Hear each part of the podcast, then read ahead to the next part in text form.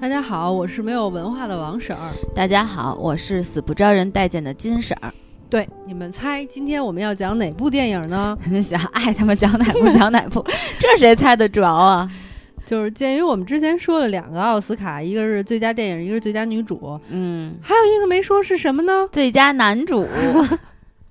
咱俩这怎么自问自答呀？说明咱俩配合好。对对对，这部电影就是《至暗时刻》，对，获得了最佳男主和最佳化妆。对对对对对，由加里奥德曼，嗯，Gary Oldman。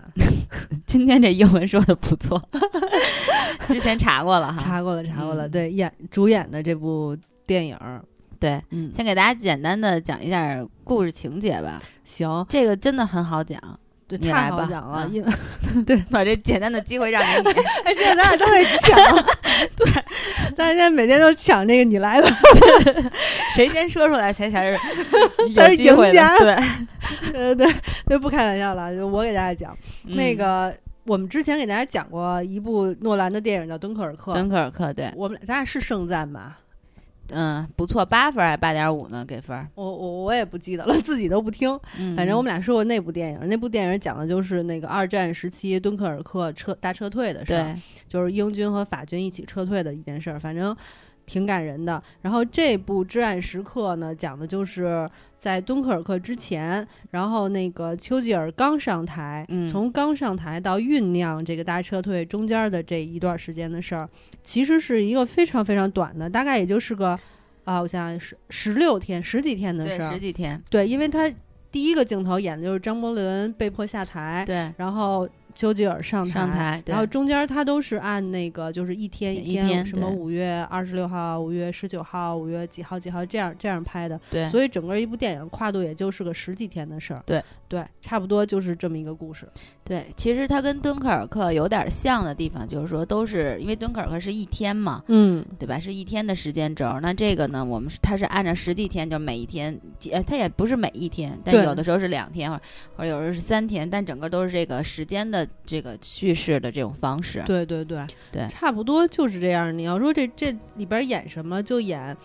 嗯，基本上就是演这个丘吉尔一个人在面对这个战争前，因为当时他们内部会有就是以那个张伯伦为首的会反战去，就是和主和平的这这么一对对，就是当时比较那叫什么，有一个词儿叫绥靖政策，对绥靖政策，对对，反正差不多就是这种，就是他自己经历的一个特别。黑暗的这么一个时刻，对，其实对丘吉尔本人来说，其实的包括很艰难啊。对，敦刻尔克就是最后撤撤退成功了，对他来说可能是一个黎明前的黑暗那一段时间。对对对，反正我觉得这部电影，咱特客观的说，我觉得拍的挺好的。至少就是他，因为他这里边虽然说是一个就是伟人的片儿，但是他其实就是 人物没有那么多。对，呃，故事情节。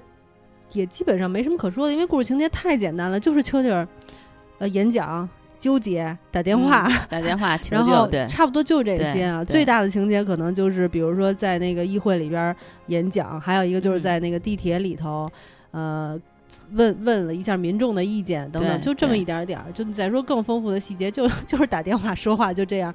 但是呢，我觉得它挺神奇的，就是你还能从这些细节里边感受到他整个人的焦虑。然后他那种就是也有恐惧，对对无助的那种感觉，反正我觉得是还挺细腻的。对，但是我客观说啊，就是我觉得这部片子大家做好心理准备，因为我当然我这不是是因为每个人喜欢的那种风格不同嘛。嗯，我想说的就是前三十分钟我看起来我会感觉有一点无聊。你从哪件事儿开始不无聊的？就是后来后期就是。比如说，他开始就其实等他呃正式是哎，我想想，他当上那个议会就当上首相的时候啊，那一块儿再往后，当上首相以后，就是他当了首相以后就不无聊了，也没不无聊，就慢慢慢慢你会开始哎，你会发现这部片子的精彩之处了。一开始，因为他一直就是那种，比如说说 说絮絮叨叨说好的话，然后有一个打字员，有一个女孩，那女孩是演灰姑娘的，好像是。对对对对对。那女主，然后给她打字等等，然后你会感觉真的是客观说，我觉得有一点无聊。然后后来慢慢的，然后包括到他的就职演讲啊，一点一点的啊，我觉得这个人物开始丰富起来了。然后慢慢的就在进入这个整个，包括到到后期，比如很多人就是不支持他，张伯伦他们就不支持他嘛，然后希望他能够跟那个意大利，然后去让意大利跟德国去帮助他们，然后求和等等。哎，慢慢这个情节出现的时候，哎，你会觉得越来越有意思。对，然后后来就是我后来看完了整部戏，我再回想起来的时候，我会觉得。拍的不错，确实是因为说实话，就是刚才咱们聊到故事情节没有什么特别紧张啊、激烈呀、什么反转呀，就是什么都没有。但是后来我再反过来想，就是他对这个丘吉尔的这个就这么不叫平淡，就是这么一个没剧情的故事。对对对，但他对人物的刻画，包括通过很多小的细节，然后去表现他的性格。就包括我印象特别深，就他穿那个粉红色那种睡袍，对，还有最后他见到就是那个他那个国王过来的时候见他的时候，他特地提了提那个 裤腰带，人家那裤腰已经像咱们，我对对对，就是很你知道吧，就是很很高包二奶传传统的包二奶，我不知道大家知不知道这个梗啊，就是他把故意提的特别高，在胸下的位置。那会儿他就是整部片子，他会 就是把这个丘吉尔这个，当然可爱老头对可爱老头的形象展现的特别淋漓尽致。当然，这本身是与历史上或者是真正的丘吉尔的形象会有一些反差和不同 哈。但是就是我们只是说，就这部电影里的这个丘吉尔的形象来说，是很可爱的。对对对对对，嗯，我觉得。这部片儿就是你仔细想想看，它就作为一个没什么剧情的这么一部人物传记电影，你能够看下来，然后你在中间还能感受到人物的紧张，你还替他捏了一把汗，还觉得他挺可怜的什么的，挺不容易的什么的。其实我觉得就是相当成功的一部电影。因为你知道，你说这番话并没有给这个电影加分儿。你在你通过看这部电影，就仿佛自己。变成了一个伟人，要就是肩负着这个国家的命运，然后你那种紧迫感，就是马上就能体会到了啊，油然而生，油然这这样可以吗？可以，这样能好一些是吧？好一点点。哎，但我特别喜欢他这里出现次数不多的是丘吉尔的夫人，哇，那个女的简直了，对对，我觉得她演的特别好，也是第一是服装造型，然后还有那种气场，包括就是在丘吉尔那种面临的整个的这个。怎么说这压力的时候，然后他就说：“他说你不要把全世界都扛在身上，然后那种安抚，还有两个人之间那种感情，他通过非常小的细节去表去表达。他把丘吉尔拍的太太好了，对。但但是这个这个这个女的叫什么？Christine Scott，嗯，托马斯，每次都要秀一 对对对，咱咱不开玩笑，你知道他是演那个四个。婚礼一个葬礼里边的那一个一个角色吗？我不知道。那你知道你看过《英国病人》吗？看过，但他演谁啊？是女主。但感觉跟这里边不像，完全没有那个 就是感觉。我也不知道应该怎么形容她。就是当年我看就特小啊，我看《四个婚礼一个葬礼》的时候，那会儿还上大学呢，又又暴露年龄了哈。就是当年特别早特别早看，而且她在里边不是女主，她就演暗恋那个休格兰特的一个女的。嗯。但是我觉得她太出彩了，就是。就是对他印象巨深刻，巨深刻，以至于后来就我不知道他演英国病人，但是就某一天慕名去看了这部电影，看完了以后说：“哎，这不就是那女的吗？”我说：“哟，这女的真是就是魅力挡不住，太耀眼了，就属于那种她无论演多小一个角色都会发光的那种那种人物。”在这里边也是，其实他这里边出场的就是次数也有限，对，但是真的是就他身上的那个女性光环。真的是，我觉得特别的耀眼。对，就不知道为什么你就能记住他。对，对，我也觉得特别神奇。哎，但是你当时说这，我突然想到一个问题啊，就是说，你看我们之前说了好多国外的那个片，包括什么说三个三块广告牌里边，然后这个这个那个男主啊，或者是呃女女主，然后还有那个什么警长演过好多片儿，但我们都不知道。我发现其实咱们中国人对外国人也一样是脸盲。但我对他就绝对不忙，真的真的就他这个这个女主的长得还算是不是不是女主了，这个就是丘吉尔的夫人演的，她是长得还算很有个性的，但我觉得我好多会还是会有脸盲的这种状况。嗯，对对，我觉得最脸盲的应该是对这个丘吉尔，丘吉尔，因为纯认不出来，而且做的真好，我特别服气。就是我觉得那特效化妆简直出神入化。我看了一个，就网上有一帖子说，把真正的丘吉尔的照片跟这个剧照就混在一起，说你们分辨一下到底哪个是，嗯，就是我都没分都没分出来，反正很像很像，特别特别像，所以我觉得做，而且他那个表情，那丘吉尔也是就是 有点沙皮狗那感觉，就是嘴角往下，然后耷拉着，然后两头肉，就太像了，特别像，而且年龄嘛，他是相当于是六十六岁好像才当首相的，哎那。我我我，其实他刻画的是他老老年的那个。对，其实我功课里边已经做了，但是我忘了，就是忘了算他多大岁数。你看，你看了，你看王王王婶儿特地为这个片子认真的查了一下那个二战时期的整个的历史，然后接下来是历史课啊，不愿意听的就别听了。哎，我还真的，他是一八。几几年生的？然后他当首相第一次是一九四零年，所以确实年龄挺大的了。但是，哎，你说巧不巧？我就没写他是一八几几年生。不重要，不重要。接着讲历史课开始了。不，不要说历史课，其实就是我们俩刚才也说了对这部电影的那个感受了。但是我在看电影的时候，因为。我就特别好奇关于二战的一些知识，你知道吗？我就会想说，哦，那二战到底是怎么回事儿啊？然后什么这那的，我就去网上查了一个年表。其实我也没有什么可说，因为二战是一特别长的，比如说三三一年怎么着，然后三九年怎么着，然后四零年发生了什么事儿，到四五年又怎么样了，就就会有那种感觉。但是有几个特别有意思的点，就是我在看他这个年表的时候感受到的，我在这可以跟你们说一下我的感受。可以。第一个感受就是，你还记得那个那个高晓松说说。那个二战里边的猪队友，那 记得吗？对。然后说那个别的都没什么，就炸日本炸珍珠港，就是完全说不通。然后你看了那个年表以后，你就会有那种感觉，就是在日本炸珍珠港往前，嗯，一直都是所有的那些事件，就是说德国又占领了哪儿，占领了哪儿，哪哪又投降了什么的，就一直占领，一直占领。然后日本就更夸张了，日本就是占领东南亚，什么柬埔寨啊，什么越南，就咵巨多巨多啊，一直赢，直到。啊，四月呃，那个一九四一年十二月七号，他炸了珍珠港之后，往后推，然后到了那个一九四二年一月份一月一号的时候，不就美国就加入了这个二战嘛？就是反反法西斯战线，就是加入以后，再往后看就变成了那个什么德国这儿又败了，然后又收复了这儿了，然后这块又收复了，然后那块又解放了，然后日本也节节败退，就都不行了。然后你就会发现这里边有一个特别重要的二战里边有一个重要的点，就是炸珍珠港。当时你就会。一下就在想，哇，小松说的好对啊，就是说，为什么日本要干这件事儿？为什么呀？不知道啊，不知道为什么。因为炸了珍珠港是另外一，就是整个的形式就相当于就。大扭转，对对对对，所以特别有意思，我就觉得挺有意思的。后来我就上网上也查，我就说他为什么要炸珍珠港，然后就有一些人猜测说，其实不是日本炸的珍珠港，是美国自己炸的。说其实珍珠珍珠港那次炸完了以后也没死什么人，就就是废了点飞机，也不多，是看似是炸了一下，但其实特别小的一些损失。说其实美国就是想参加就是二战，二战，然后给自己找了个借口。我觉得这个我还挺能理解，也有可能阴谋嘛，因为所有的政治其实都是阴谋。对，那对对 对吧？呵家伙，不是这个突然给了这么 总结性的发言哈。对对对。但这里边也是嘛，其实你看，就包括那个张伯伦下台，其实他是就说是有目的的嘛。对对，包括后后边丘吉尔他们整个他去反反对，他去那个支持坚坚持到最后。对，但是你知道吗？就是说丘吉尔上台之前。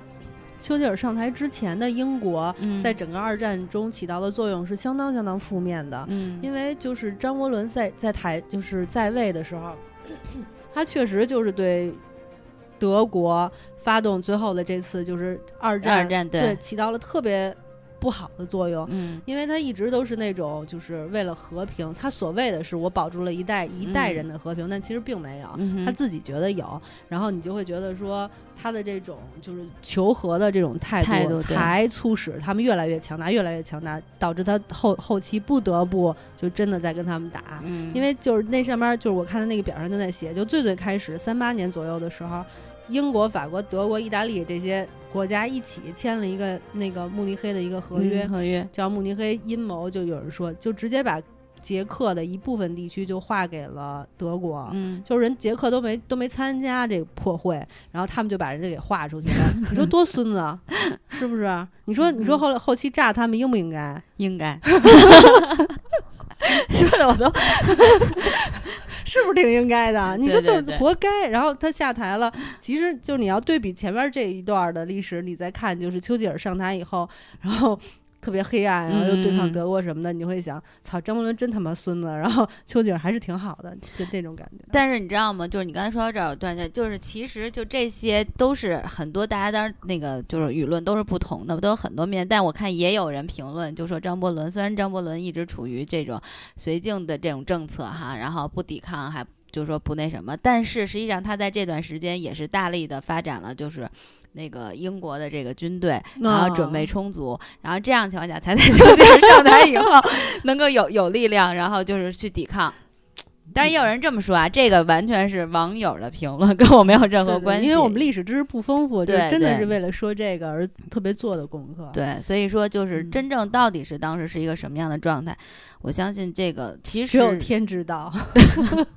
真的，因为很多历史都是被人写下来、被人篡改的，所以到底是当时是一个什么样的？包括我们在说丘吉尔真正历史当中，丘吉尔是一个什么形象？但是这里是一可爱的，看似很可爱又很坚强，对吧？虽然很正义、很正义的这么一个老人的一个形象，但实际上就像之前我跟王婶在赛里聊，就说一个能跟希特勒这种叫板的叫板的人，他绝对也不是一个普通，不是善类，对，而且他本身就是据。历史说啊，就是说还是也是一个很霸道、很那个强硬的一个人。对，魂不吝，魂不吝这个词儿非常好，魂不吝。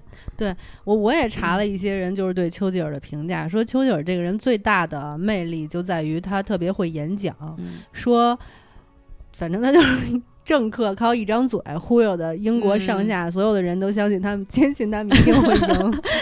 这说的挺对，他本来是作家嘛，而且还获过诺贝尔奖，而且他是他们说他是历史上掌握掌握英文单词最多的一个人，十二万英文单词。这他是怎么测出来的？我想知道。他他。他写过很多文章吧？可能就通过他的文章，可能就是你读完了以后，就是说明明英语四级，就是按理说应该能读懂他这个意思，但是一看了他的文章，一个词儿都不认识，说艾米萨尔什么都不认识，啊，所以就这么来分析。我瞎编的，这段是我瞎编的，对对对，差不多就是这样吧。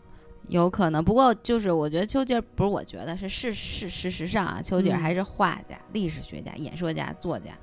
这不是你觉得？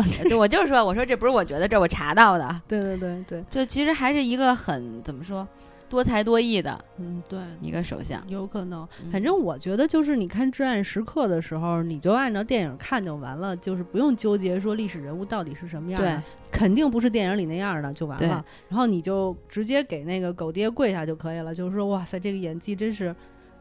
没没没话说了哈，就就太牛逼了，就完了，就到这儿了。对对对，但是就是我们在想，就是如果当然肯定受到一些限制啊，嗯，但如果真正能拍出一个就是说伟人，或者是就比如像丘吉尔这种哈，把他的除了正面的形象，但是其实也能够更丰富起来，把他一些负面的这种不能说负面，就是性格其他方面也能表现出来的话，其实这是一部。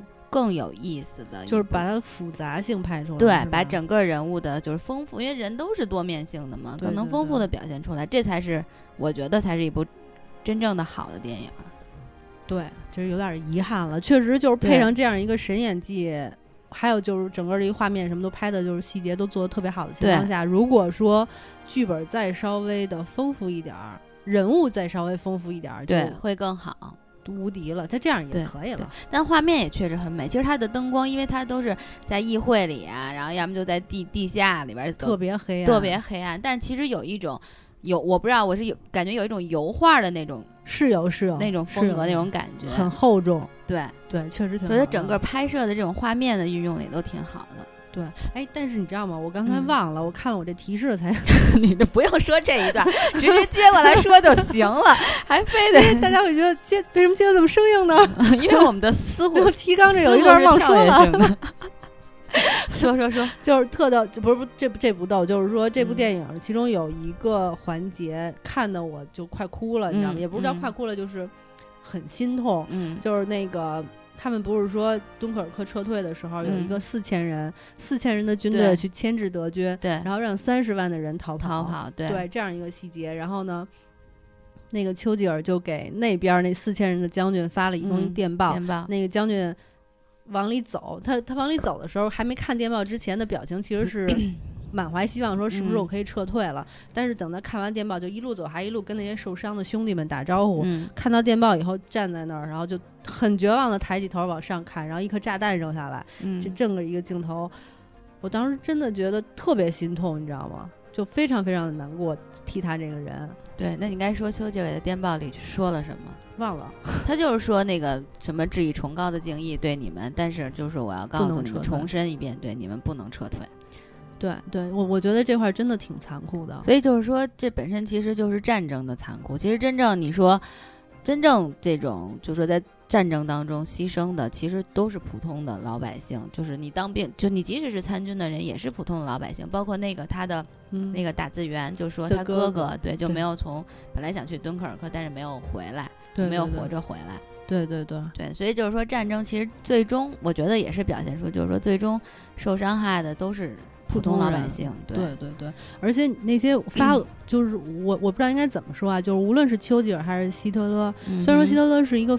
负面的人物，对，然后丘吉尔在这里边算是正面的人物，但是你有没有想过一个问题，就是说评价他们的人，最后都不是真正奉献和牺牲的人，无论是你还是我，还有当年就是那些活下来的人，其实真正为了这场战争丧命的人，才是这个战争里边的牺牲者。对，你就没有没有办法去问他们说，哎，你死了，你觉得你死的值吗？这是不可能的。但是你有没有想过，就是只有他们才真正有资格评价这些人，评价这件事儿。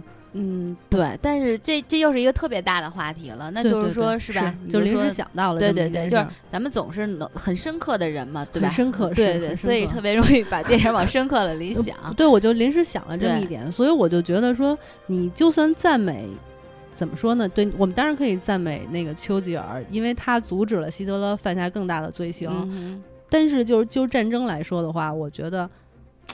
咱们都不是真正的最受害的人。其实我特别想说一句话，就是之前那个本来是想那个在我们之前看那个《水形水形物语》《水形物语》里边，我当时总结的。后来我觉得用在这也特别合适，就是说其实人你在那里边说了吗？没说啊，我就说就是我其实人类才是真正这个罪恶的根源，因为一些人的私心、一些人的欲望，然后导致了整个的这个。世界的，不是世界，反正整整个的这种战争，然后牺牲了很多其他人。所以，如果要是那个，嗯，外星生物，嗯，侵占地球的话，你觉得我们还有必要让机甲机甲战士去迎战吗？我觉得很有必要，不能让外星怪物的这种私心和欲望毁了我们。所以，只有跳到环太平洋。你是打算接下来要说环太平洋吗？不说不说，开玩笑的。就是哎，但是我觉得是一部分人类是坏人，因为就是我不刚才跟你正好说到那四千人的时候吗？我我虽然明白，就是无论是从大局上，还是就是对更多人的意义上，我觉得就是牺牲四千人救三十万人是没有问题的。对。但是就是跳出来，就或你是跳出来，或者是站在更高更高，比如宇宙的那么那么高的环境下看这件事儿，就是四十四千人的生命，并不比三十万人的生命要少。对，四千人生命也一样值得我们尊重。是是划等号的，哪怕是一个人的生命也非常重，所以没有任何。人就有资格命令一部分人放弃自己的生命，去成成就是成就应该怎么说成就更多人的生命？我觉得这个不能用数量去衡量。没错，我觉得这种价值观是不对的。对你这说的特别对，那还就是我觉得是非常真正去尊重生命的一种态度。但实际上你要反过来想，是只是一部分人，甚至是一少部分人是有这种更强大的这种欲望和私心。但是其实因为这一少部分人的这种贪念，其实。牺牲的是更多的普通人，对对对。当然，我这话就是那什么，不是我说的特别清楚啊。对，就是就包括你说希特勒，就他们这有多少人，但是因为他有多少人真正牺牲了，对吧？甭说四千万，三十万是撤退成功，但是真正在敦刻尔克那块牺牲的人有多少？对对对，我觉得就是正义方的这帮战士的牺牲也就算了，还这世界上还有很多无意义的牺牲，你知道吗？对，比如说更加私心的一些一些人，咱们就在这里不点名了，造成了很大的伤害，对吧？对某个国家什么的，我觉得反正其实人这部片子也没有我们俩说的 这这么没有这些内容，对对对，这都是我们自己瞎评，跟大家瞎瞎聊出来的。对对对对对，反正反正我觉得就是。反正我看完这部电影以后，我不是正好查了一下二战啊，什么一战啊，什么，比如说二战是怎么引起的等等，就查了好多这些历史上资料。因为小的时候学历史，确实其实我们主要是老师教的不好，成天光听课文。反正就不开玩笑了。我现在觉得，就是一个人要想活得明白，多读历史还是挺有用的。嗯，因为。你你要是这样看的话，你会有那种感觉，就是这历史啊，永远是滚来滚去，滚来滚去。但是小松说过一句话，哎呦，小松，小松说，小松说，人最大的问题就是不长记性。所有的事情其实，在历史上都发生过，而且是无限重复循环过。但是人就是不长记性。对，你就要看，你看完了以后，你就是其实你看过一段历史以后，你就会发现，首先啊，我们知道的，就我们现在的认知不一定是正确的，肯定，因为我们可能从小被灌输了很多错误的知识，没错。然后你看完了以后。你就会发现哦不正确，还有一个你就会发现，就是说，你用历史的眼光再看现在的事情，就看得特别清晰和明白。嗯，你原来不理解的事情，你就理解了。对，嗯，差不多就是这样。所以你给大家推荐一本什么历史书吗？打算？没有。那你给这部片子打个分儿吧。嗯，打分儿的话，推荐指数吧十七分。嗯，我也差不多，这咱俩一样，我也觉得是七分。你要是从剧情看，我就觉得是七分；你要是从演技看的话，我觉得八点五吧。对，但这得结合，谁能光看演技不看剧情啊？但是我有一个建议，就是我希望大家，比如说，你可以无所谓，你先看敦刻尔克还是先看这个至暗时至暗时刻，但是两个一起看，你会觉得特别清晰，特别清晰。对这个就是真正的就是战争的这个现场，敦刻尔克的撤退情况和后边大家要求就是在前因后果前因对都非常清晰。对对对，这两个就非常适合结合在一起去看。对，然后你就会对二战有更深刻的一认识。对，还是认识一下吧。认识。好吧，好吧，那咱们今天说这么多，OK，跟大家聊到这儿，嗯，拜拜，拜拜。